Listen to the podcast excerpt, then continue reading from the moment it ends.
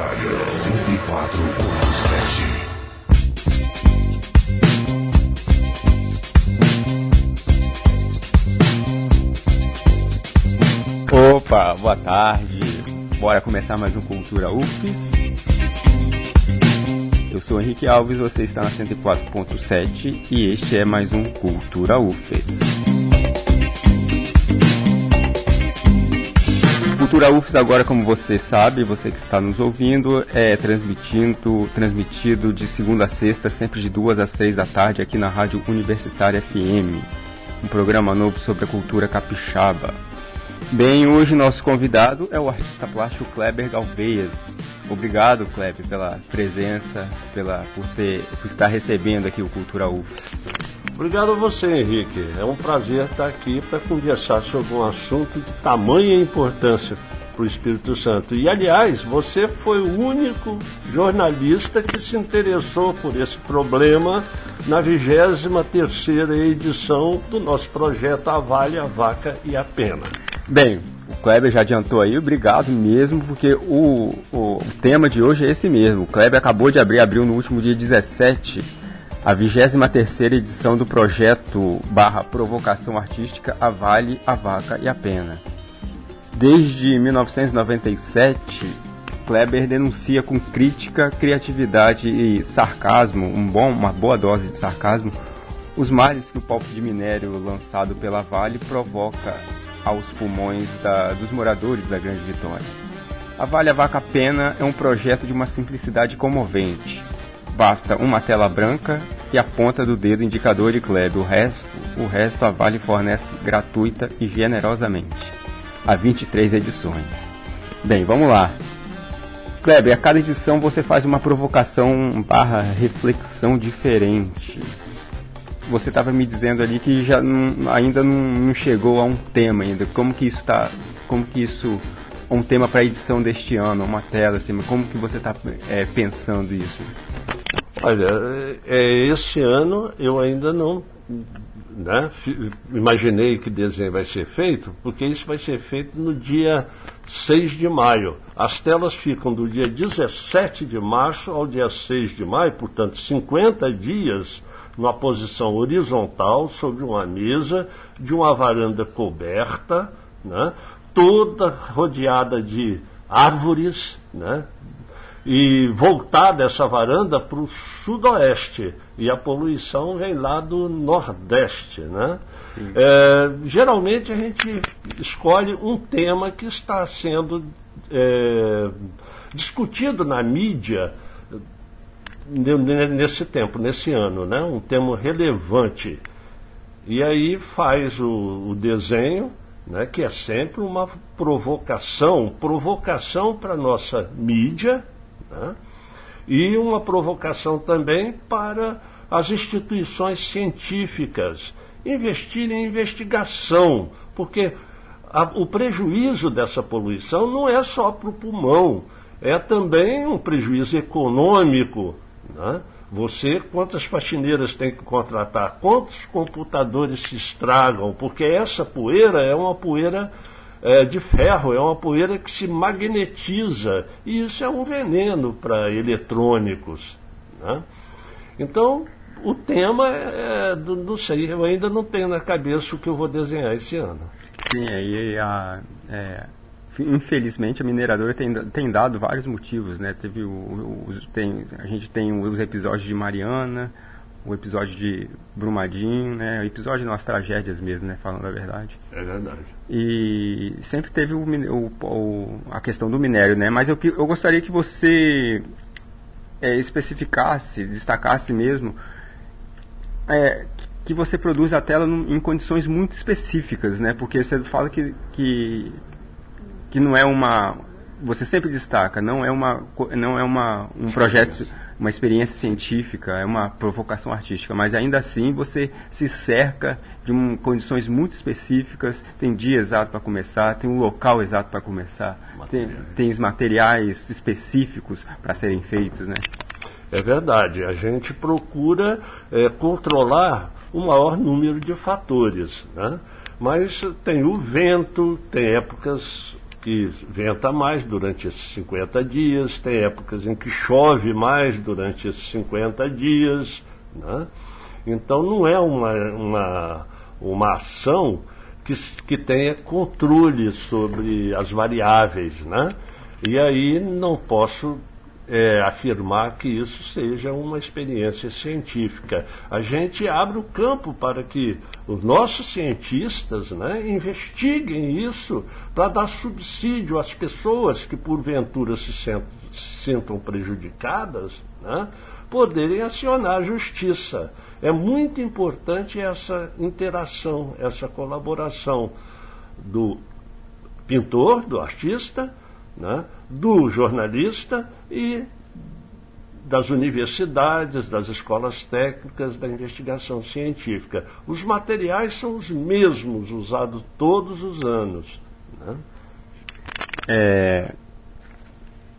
Qual foi a provocação para quem está ouvindo a gente na rádio universitária, para entender melhor, quem porventura não conhece o projeto, embora o projeto seja bastante difundido e conhecido, é, qual foi a provocação artística do ano passado, por exemplo? É, foi bom você lembrar dos, da tragédia lá em Minas, das tragédias lá em Minas, né? Veja bem, o que acontece aqui na Grande Vitória afeta a saúde de muito mais pessoas. Provavelmente o número de óbitos é muito superior ao que aconteceu lá em Minas. Né? Mas, infelizmente, o que se passa aqui não dá, entre aspas, boas fotografias, né? não dá é, vídeos impactantes, então fica um tanto quanto mascarado. Agora, visite, visitem os, os consultórios médicos principalmente o pessoal que trata de alergias de, do aparelho respiratório, otorrino laringologista. Né? Para você ter uma ideia, eu sou irmão de seis, todos com mais de 50 anos. Minha esposa é irmã de 15, todos com mais de 50 anos. Nas nossas duas famílias, nunca houve um caso sério de problemas respiratórios ou auditivos. Né? No entanto, eu tenho três filhos. Né? Todos três já sofreram cirurgia no nariz e no ouvido. É um problema muito sério de uma dimensão que precisa de ser avaliada com responsabilidade e enfrentada pelo governo. Mas o governo faz vista grossa. Por exemplo, em 2008, né? Embora a gente tenha, tivesse feito uma campanha muito grande contra a usina 8 da Vale, instalada lá em Tubarão, né? eles chegaram com a novidade das wind fences. Antes chamava cerca para vento, mas aí mudaram para wind fences, dizendo que isso ia resolver o problema. Né?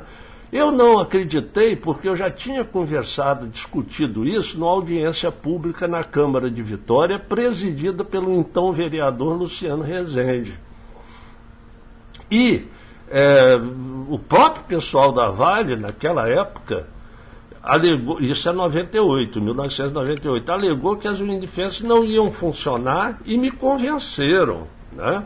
Porque a cerca iria criar um movimento ondulatório no vento, jogando então a poluição para mais distante. A poluição que caía quase toda no, na praia de Camburi passaria a ser lançada mais distante, sobre Vitória e sobre Vila Velha. E outra coisa, aquela ventania intensa e constante de Tubarão né, ia criar no pós-cerca uma zona de baixa pressão. Aí a poeira ia acender com mais facilidade e aí mais quantidade seria lançado sobre as cidades.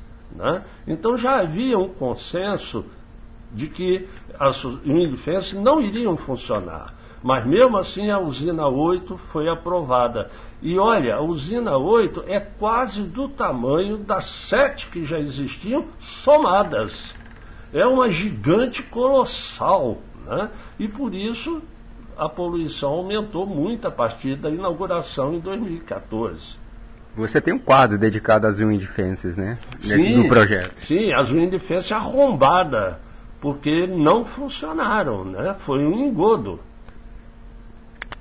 É, outra marca do projeto, além da crítica e da provocação, você sempre que pode você usa do bom humor, né? Desde sempre.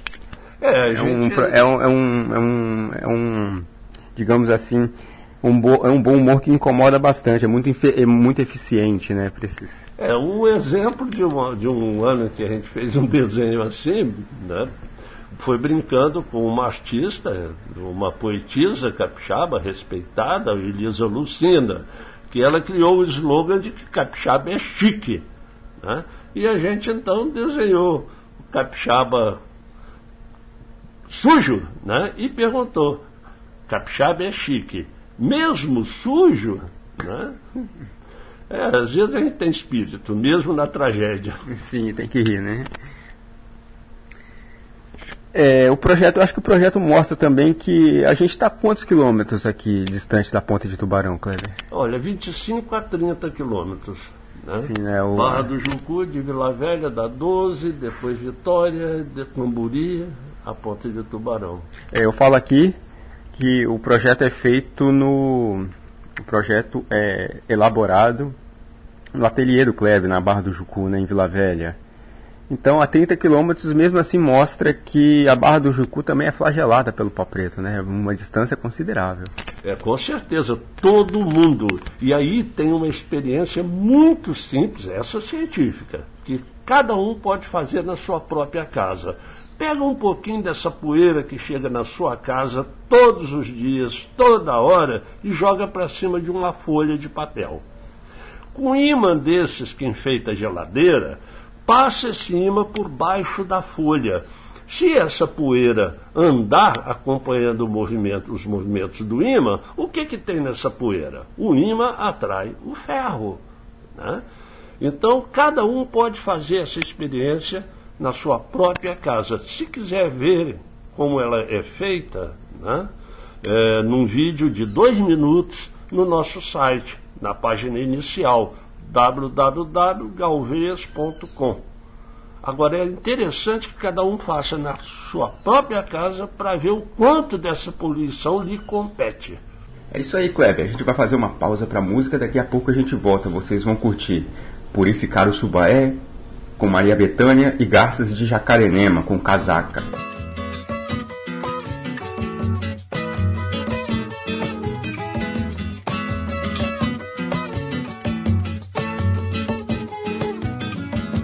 Purificar o subaé, dar os malditos embora. Dona d'água doce, quem é? Curada rainha, senhora, amparo do Sérgio Dos filtros da aquária, dos rios que desaguam em mim, nascente primária. Os riscos que corre essa gente morena, o horror de um progresso vazio, matando os mariscos, os peixes do rio, enchendo meu canto de raiva e de pena. Purificar o subaé, mandar os malditos embora, dona d'água doce, quem é? Sérgio Mirim, rosário dos filtros da aquária, dos rios que desaguam em mim, nascente primária, os riscos que corre essa gente morena, o horror de um progresso vazio, matando os mariscos, os peixes do rio, enchendo meu canto de raiva e de pena,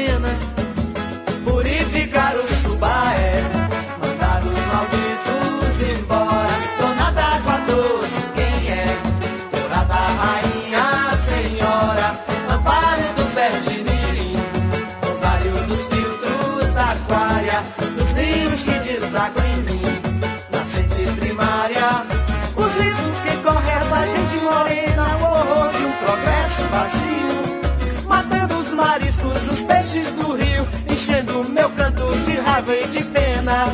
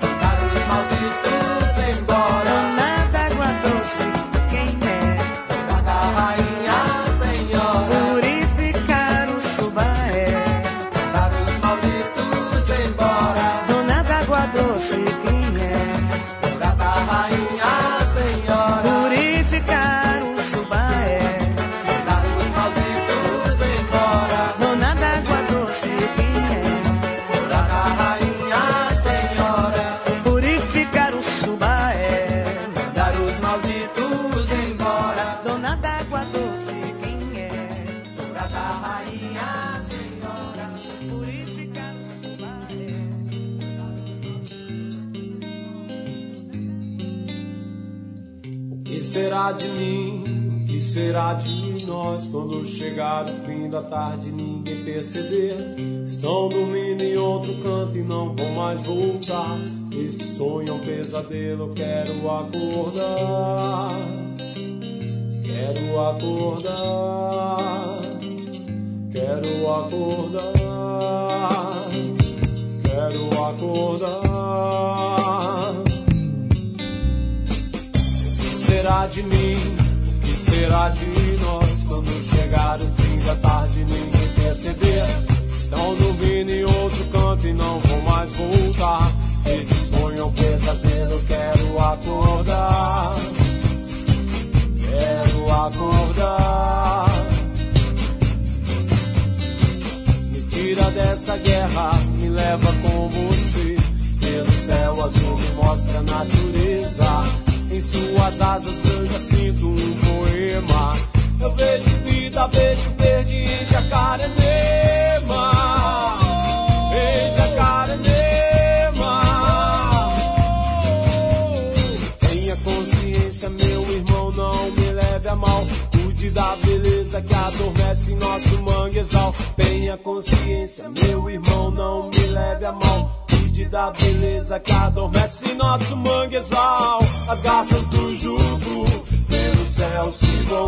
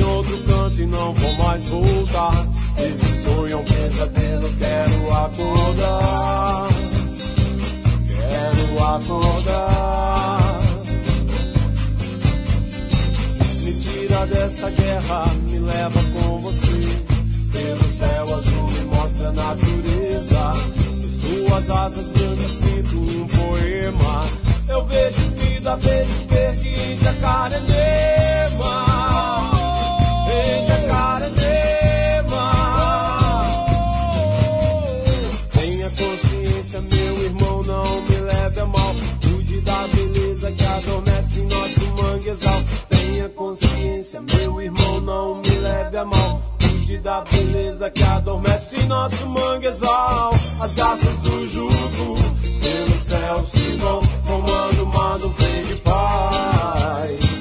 As garças do jugo pelo céu se vão, formando uma nuvem de paz. As garças do jugo pelo céu se vão, formando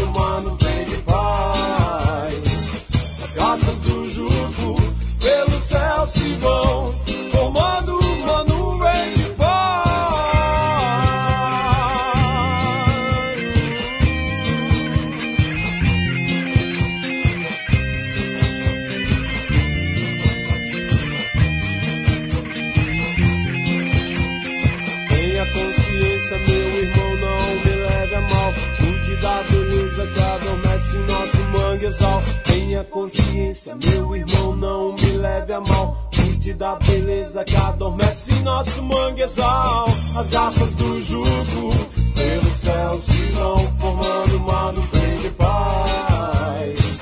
As garças do jugo pelo céu se vão, formando uma nuvem de paz. As garças do jugo pelo céu se vão,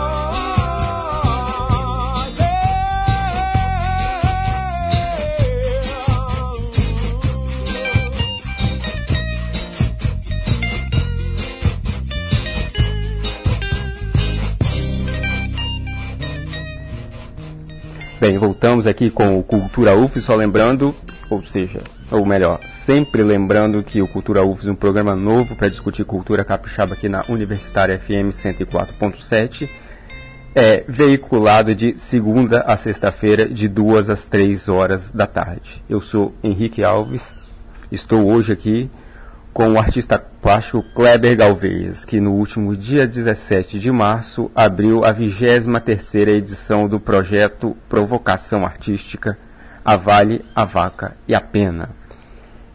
Bem, Kleber, o projeto começou em 97, quando a Vale estava para ser privatizada, em vias de privatização, né? O leilão aconteceu no dia 6 de março. Você acreditava que a privatização. 6 de maio, aliás.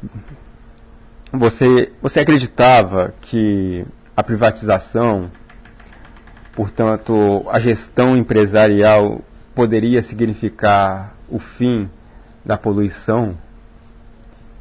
Ou de outra forma, será que o governo, agora que agora que ele não seria mais dono, ele passaria a fiscalizar a poluição é, provocada pela, pela empresa?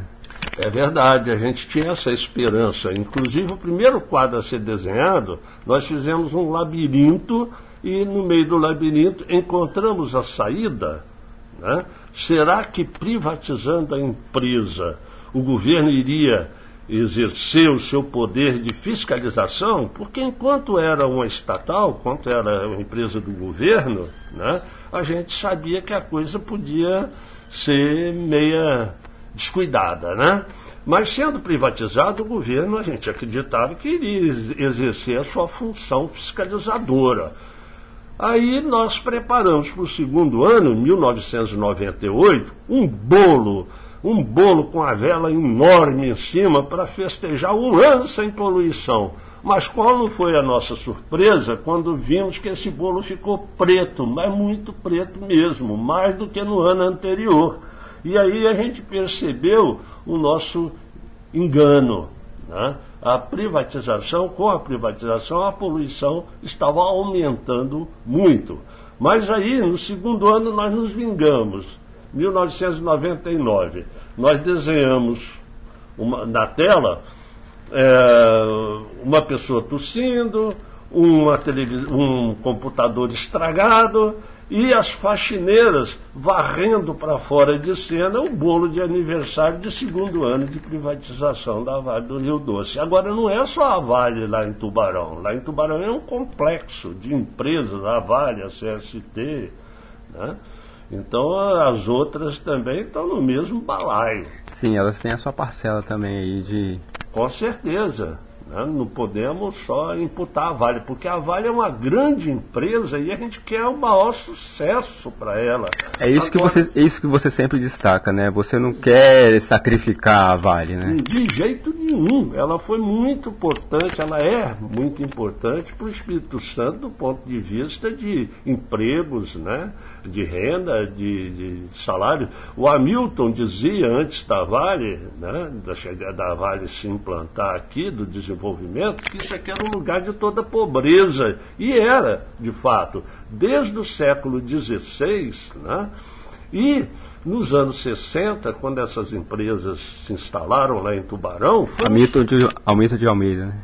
Hamilton de Almeida, é. Isso foi um socorro, porque a gente cansava de ver famílias debaixo das marquises aqui, com o êxodo do campo em função do, da erradicação do café, da vassoura de bruxa na Bahia, né? E o campo veio todo para a capital. E tinha que criar emprego para essa gente, né? Só que a dimensão do projeto inicial era uma, né? E o, o que se tornou é uma mega é, atividade lá na ponta de Tubarão, que é o lugar mais impróprio que eles poderiam ter escolhido, porque fica sotavento da capital, onde tem a maior densidade populacional. É isso que eu ia perguntar, né? Desde quando você acompanha isso? Desde, desde a instalação ali nos anos 60, né? Ah, é, desde, desde os anos 60. É, eu tinha um amigo economista, Eu também me formei em economia lá na UFES, né? O Rogério Abreu. E ele trabalhava na empresa de oportunidades para o Espírito Santo. Era uma empresa do governo, né? que criava oportunidades e apresentava isso para os empresários. E aí ele me contava detalhadamente a evolução disso. Depois, é, o, o, o, eu assisti às palestras lá no, no, Carlos Gomes, o curso que ele deu, né, do Michel Bergman, autor de, do livro Cristianismo e Civilização Tecnológica, que viveu a experiência de Dunkerque, no norte da França, onde se, instalaram, onde se instalou um mega parque siderúrgico. Né? E o Augusto Ruski também, que eu visitava lá em Santa Teresa e que depois foi meu colega no Conselho de Cultura aqui em Vitória. Né? É, agora, o Ruski sempre, sempre destacou a vida toda que aquele local era um local inadequado para a instalação de uma empresa com aqueles propósitos. Né? Pois é. Quando, e, e, na época que o Rusco falava isso, era uma, quase que uma microsiderurgia, um micropolo siderúrgico, né? Jamais naquela altura, aliás, no governo Marx, foi feita uma CPI na Assembleia Legislativa e a documentação dessa CPI está à disposição lá na Assembleia. E nós tivemos, naquela época, a participação de vários médicos aqui do Espírito Santo e do Enio Candotti, que era o presidente da. Como é que é, meu Deus do céu? Ai, ai, ai. Esqueci, de uma entidade nacional de, de, da ciência e tecnologia, sim, né? Sim, sim. E todos, todos fizeram relatos apavorantes sobre o futuro de Vitória caso aquilo. Não, naquelas condições. Imagina você que aquilo foi quintuplicado. Né? Qual seria o relato hoje desses profissionais se se instalasse uma CPI séria na Assembleia Legislativa né? e houvesse boa vontade dos deputados com a população que os elegeu? Beleza, a gente vai fazer mais uma pausa para música. Vocês vão ouvir Ponto de Equilíbrio com Calor e Paralamas do Sucesso com o Capitão de Indústria. Daqui a pouco a gente volta.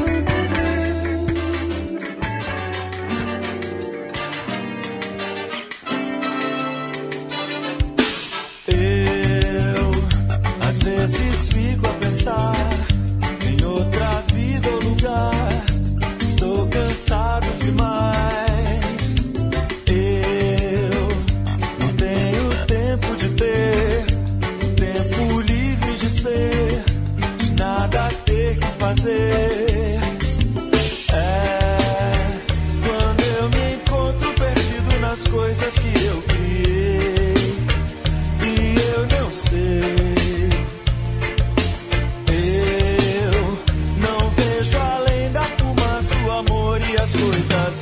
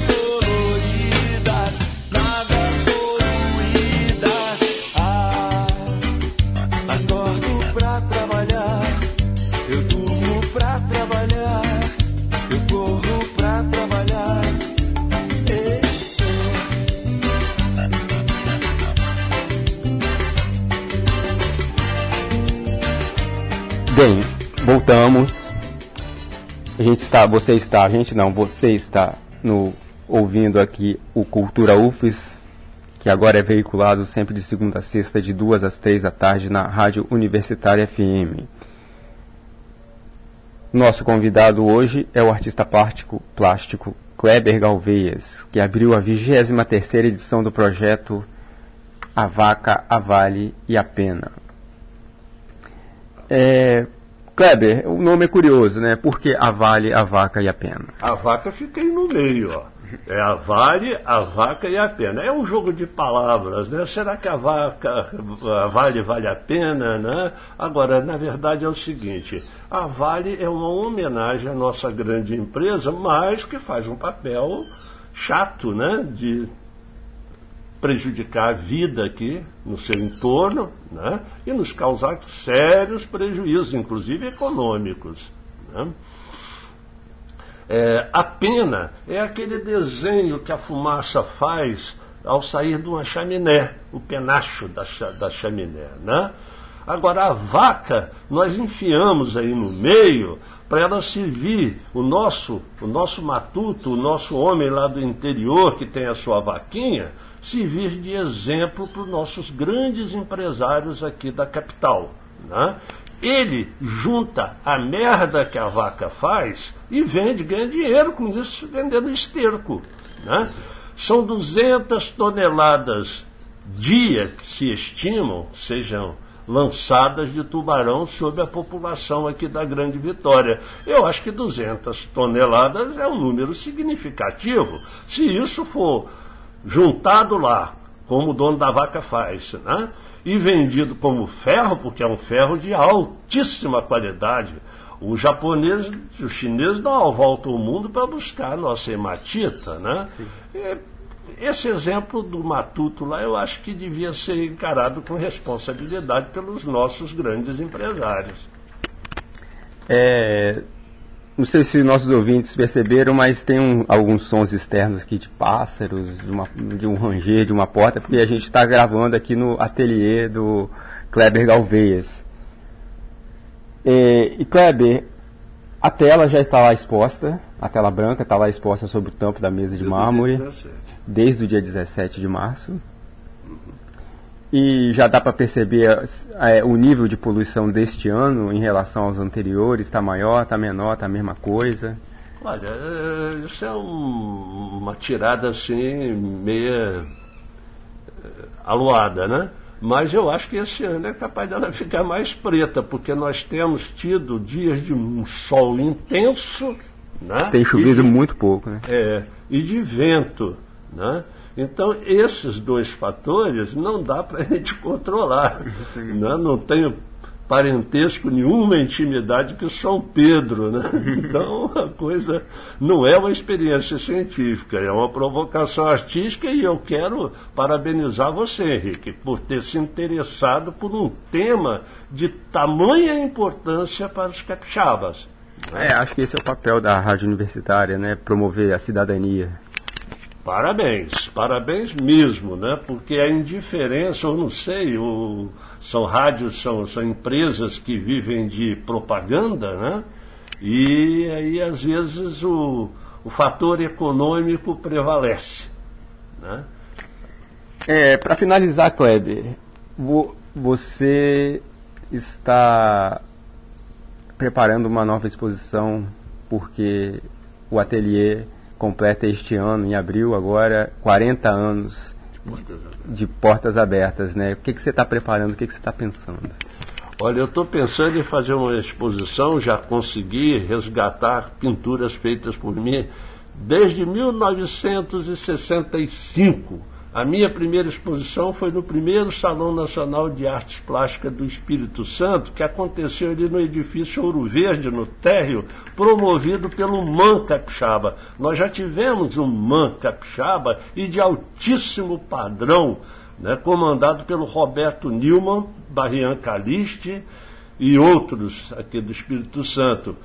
É, foi uma exposição que reuniu mais de 300 obras do Brasil inteiro Imagina, né? É, e a gente está juntando esses quadros, essas telas que eu pintei ao longo desses anos, né? É, cinquenta e tantos anos de, de atividade, né? 40 anos com o ateliê de portas abertas para o público e a gente tem muito prazer em receber as pessoas, muito prazer em receber as escolas. Eu tive um mestre que foi o Macena, Homero, Homero Macena. Homero Macena, acompanhei ele nos últimos 12 anos da vida dele aqui em Vila Velha, lá na prainha onde eu morava. Né? E eu via um grande artista, com um currículo fantástico, né? com experiências maravilhosas, Escola Nacional de Belas Artes, Paris, Academia Julian, né? Era o único artista brasileiro com a obra na sala da presidência da República, comprado pelo Juscelino quando veio inaugurar a escola de Marinha aqui em Vila Velha, e ficou lá, só ele de brasileiro, na sala da presidência da República, até o governo Sarney. Então era uma. E outra coisa, o Marcelo era de uma capacidade inventiva e de produção fantástica e vivia quase que na miséria. Se não é o governo federal socorrê-lo com a pensão de três salários mínimos, descontado proventos que ele recebia do Estado, né, por ter fundado a nossa Escola de Belas Artes, né, que hoje é o Centro de Artes da UFES, né, é, ele teria tido um, um, fim de vida muito triste. Né? Então eu comecei a imaginar por que que um grande artista com a capacidade de produção extraordinária tinha aquela dificuldade. Aí resolvi investir né, no problema, que era a absorção da produção desse artista. Né? Aí abri o meu ateliê em abril de 1979, lá na Prainha, né, e convidar os colegas para usarem metade da, da, desse meu espaço gratuitamente, sem nenhum ônus para eles, né? E, mas com a obrigação deles ficarem lá pelo menos dois dias por semana para receber as pessoas e falar sobre arte, né? sobre produção de pintura, né? sobre história da nossa pintura. E assim funcionou durante 21 anos. Sim.